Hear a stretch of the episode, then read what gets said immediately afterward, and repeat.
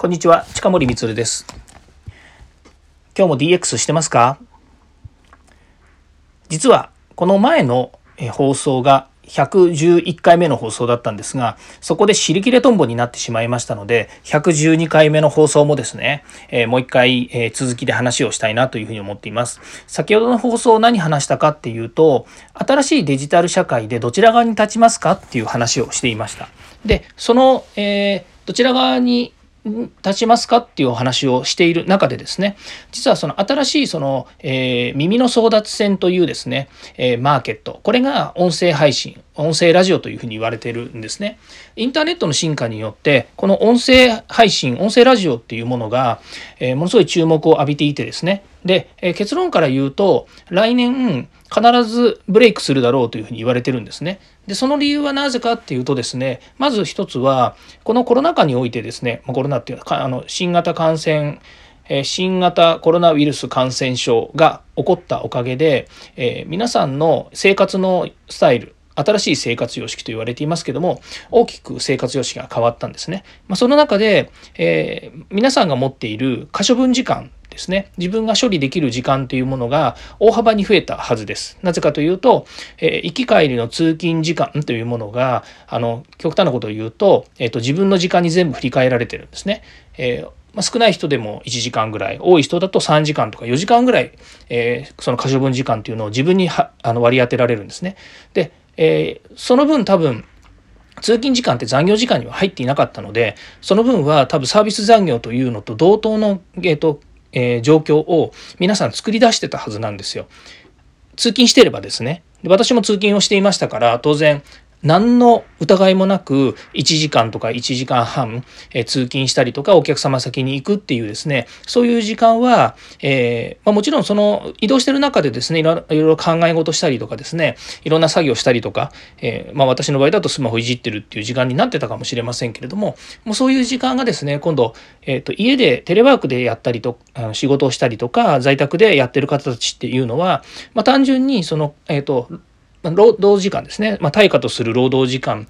じゃない通勤時間ですとか例えばその余計な時間っていうものが全部自分時間に振り分けられるでその自分時間をどういうふうに使うのかもちろん余暇の時間とか趣味の時間とかっていうのもあると思うんですけどもその、えー、耳に当てられる時間が、えー、実はあの取れる時間帯になるわけですよね。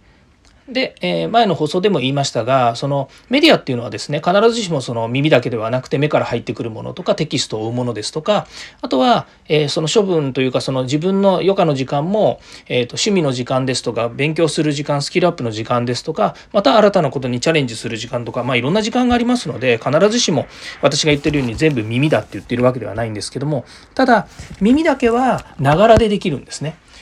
えー、ブログの記事を読んだりとかそれから、えー、YouTube 見るのにながらはなかなかできないんですよね。で音楽は、えー、なんでしょうそのえっ、ー、と例えばスマホから流れてくる音楽を聴くとかですねスピーカーから流れてくるものっていうものはもちろんあの聞けるものがありますし、まあ、それがですね逆にその音声のラジオの中でもですね、えー、まあ、ぶつかるべきところっていうふうなものはあるんですけれども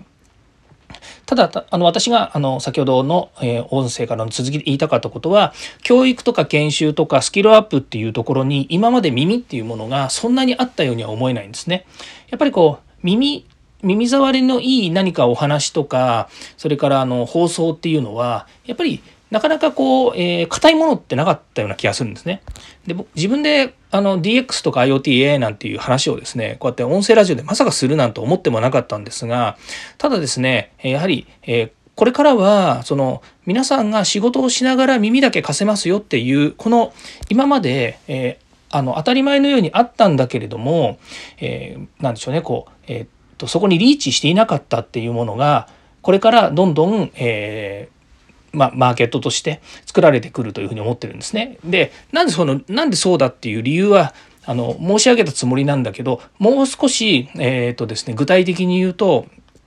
あの今までポッドキャストっていうところからインターネットラジオっていうものがあったんですけれども今ですねえー、例えばその例えばとこないです具体的なんですけどツイッターでも音声を今載せられるようになったんですね。それしかも最近。で、えー、その他にもノートっていうえー、どっちかっていうとその情報提供プラットフォームみたいなとこですね。ノートなんで、まあ、あの書くノートと同じなんですけど皆さんがこうテキストベースでノート書いて画像を載せたりとかいろいろリンク貼ったりとかっていうのもするんですけれどもそこにですね音声が載せられるようになったんですよ。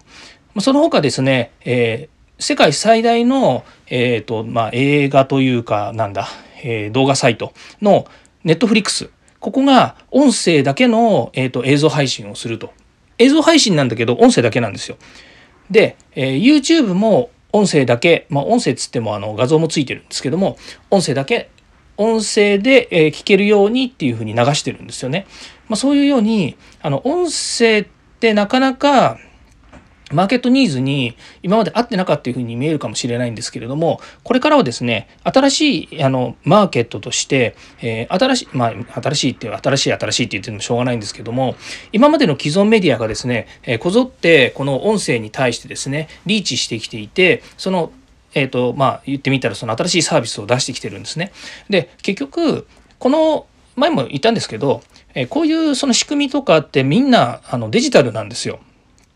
で、えー、まあ、みんながこっち側に寄ってくるつまり、えーと、音声側にこう寄ってきた時に音声側に寄ってくるんですかね、まあ、その時にですね、まあ、巨大なプラットフォーマーっていうのは必ずやっぱりシェア争いをしてくるわけでそこにやっぱり参入してくるわけですよね。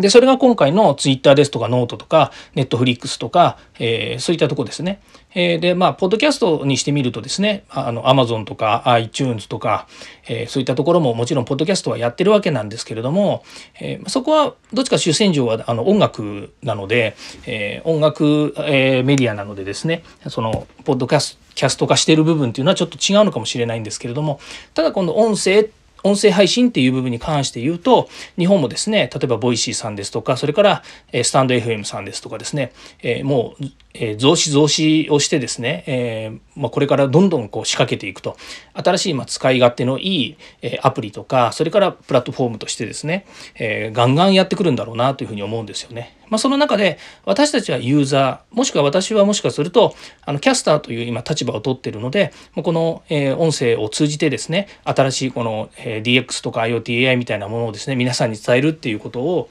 えー、まあ、伝わるだろうと思って信じてやってるわけなんですけれども、まこういったところにですね、えっ、ー、と、うんこれは私はそういう立場なので、えそういうふうにやってますけども逆に皆さんがですねあの何をもって新しいビジネスやサービスを始めるのかって言った時に、えー、この耳の争奪戦であるですね音声マーケットっていうのはちょっとたえっと、見てほしいんですよね。まあ、注目してほしいんですよね。で、私の放送をこうやって聞いていただけるのも嬉しいんですけれども、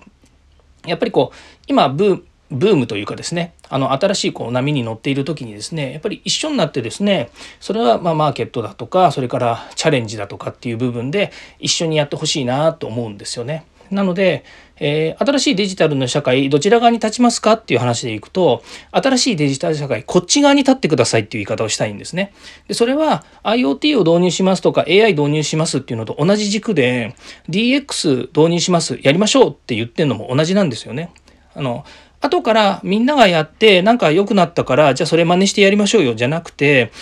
本当に自分たちがまずチャレンジして、え良いのか悪いのかできるのかできないのかっていうのをやっぱり確かめるどんどん自分たちでやってみるっていう軸の中に、えっと、自分のあのなんでしょうねスタンスを置いてほしいなっていうふうに思うんですね。で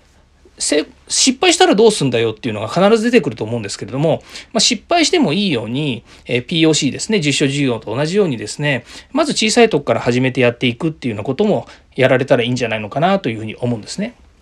で、私も、えー、まあ、これね、音声配信の話で教育事業をですね、この音声に載せてっていうことでやってます。で、それが、まあ、えっ、ー、と、今回ですね、111回というのをやってるわけなんですね。で、毎回こう、これもそうですけども、10分ぐらい喋ってるわけですよ。で、毎回10分喋ってて、まあ、100回もね、100回以上もこんな風に喋ってるわけなんですけども、やっぱりこう、えー、何か伝えたい、伝えることがあるっていうことは、非常にやっぱり、あの、えっ、ー、と、自分のモチベーションになりますし、えー、それ自体をですね、皆さんと共有したいなと思うから、こう、毎日できているっていうのもあると思うんですね。なので、ぜひですね、あの、こちら側に立ってくださいというふうに言いたいです。2021年、来年はですね、ぜひ一緒にですね、こちら側に立ってほしい。同じ教育事業者であればですね、音声プラットフォームを使って、え新しい教育の事業の形っていうのをですね、一緒に考えてほしいな、なんていうふうに思います。えー、すいません。えっ、と、前回からですね、20分ぐらい喋ってますけれども、これで終わりたいと思います。ではまた。